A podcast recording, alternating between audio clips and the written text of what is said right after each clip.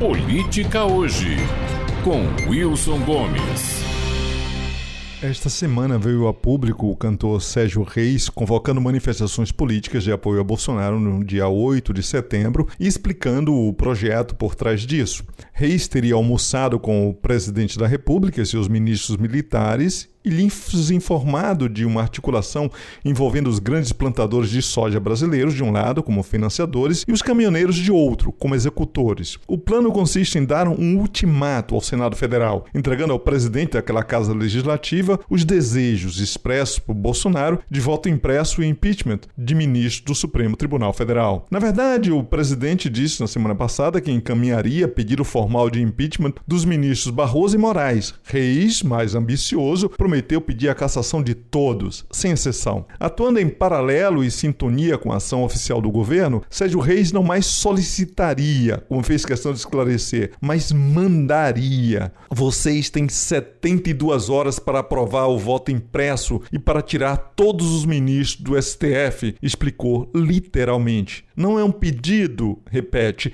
é uma ordem. Se as ordens não forem executadas, os caminhoneiros se encarregarão de fechar cada rodovia do Brasil. Não havendo cumprimento do exigido, completa no prazo máximo de 30 dias, repete: nós vamos invadir o STF, quebrar tudo e tirar os caras na marra. Os caras, no caso, seriam os ministros da Suprema Corte Brasileira, a cúpula do Poder Judiciário. Brasil, agosto de 2021. Para cada lado que a gente olhe, aparece um alucinado nas falanges bolsonaristas dizendo que vai dar um golpe de Estado que já está tudo combinado. Bolsonaro contaminou tudo quanto é autoritário e paranoico político deste país. Parecem zumbis desses filmes de pandemia, caminhando em hordas para Brasília enquanto se desfazem putrefatos a repetir obsessivamente: golpe, golpe, golpe. Não, a imagem não é boa. Pois de fato, eles desejam um golpe de Estado com toda a força do coração, mas esta é uma palavra que não se atrevem a dizer. Na história que escolheram para contar, querem derrubar na marra o poder judiciário, sim, mas se pensam como guerreiros da liberdade. A liberdade de expressão na versão bolsonazi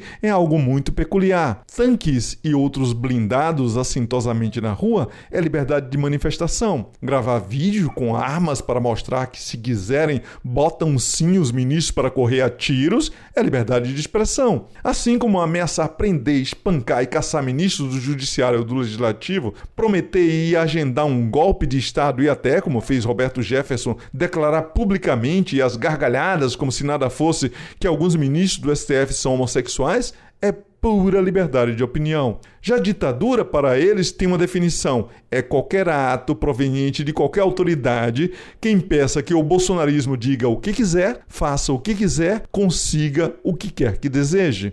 Eu bem que avisei que o bolsonarismo não ficaria sem uma narrativa depois que perdeu o discurso em que apostou tudo sobre a pandemia e sobre o voto impresso. O novo conto do vigário é esse de que o STF, pasmem, é que está realizando um golpe de Estado e que cabe aos bolsonaristas contê-lo, não importa como. Depois da demonização do PT, a satanização do STF é a realização mais impressionante do submundo bolsonarista. E ao que parece, nem cadeia nem ameaça de processos estão adiantando. Eduardo Bolsonaro, Weintraub, Sara Giromini, o deputado Daniel Silveira, o próprio Bolsonaro, Braga Neto, Roberto Jefferson, Sérgio Reis e Augusto Heleno. A feira de autoridades e celebridades bolsonaristas que vem a público dando corpo à história de que o STF precisa ser caçado só aumenta. Weintraub saiu corrido do país. Giromini, Silveira e Eustáquio foram em cana, mas Jefferson nem tinha ainda se acomodado na cela e já aparece um Sérgio Reis para manter quentinho o lugar reservado ao maluco bolsonarista de plantão que ameaça descer a porrada